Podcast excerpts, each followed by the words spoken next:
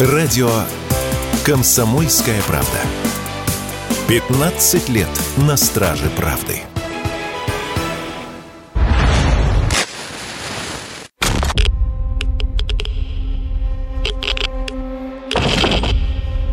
Опасность грозит всей стране. Детонатор заряжен.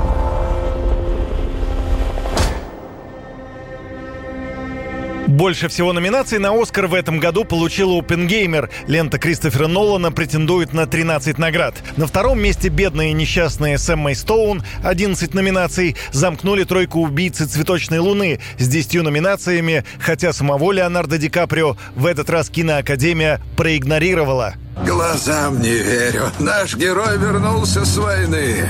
Правильно сделал, что приехал. В этой земле нашли нефть. Ассей же самый прекрасный народ Божьего мира. Они люди мудрые. Сами решают, кому достанется нефть.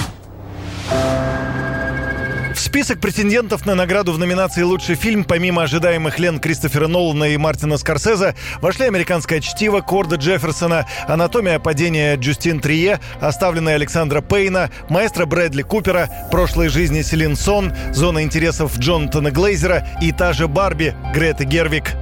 Я заглянул к тебе вечерком. Конечно. У меня нет особых планов, кроме вечеринки с другими Барби с танцевальной постановкой под фирменную песню, так что забегай. Забегу.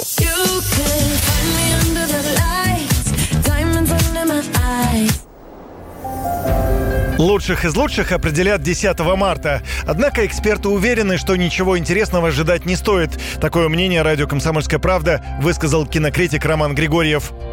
Я считаю, что в этом году церемония будет лишена какой-то интриги, потому что каких-то интересных картин, громких, таких по-настоящему массовых, я здесь не вижу. Понятно, что Опенгеймер взял в прокате какие-то там безумные деньги, но, честно говоря, сам по себе фильм Нолана впечатление не производит. Барби уже, где только она не была, это Барби. Повестка дня немножко уже изменилась, и я думаю, что история про куклу, которая добивается всего, наверное, уже немножко поднадоело даже кинокритикам Оскаровской академии. Главную награду премии «Оскар» в прошлом году забрал боевик Дэна Квана и Дэниела Шайнерта «Все везде и сразу». Шайнерт и Кван также получили награду за режиссуру данной картины, а еще за лучший сценарий, который они сами написали. Ведущим церемонии вручения премии «Оскар» в этом году снова станет комик Джимми Киммел. Он был ведущим церемонии в 2017, 2018 и 2023 годах. Юрий Кораблев, Радио «Комсомольская правда».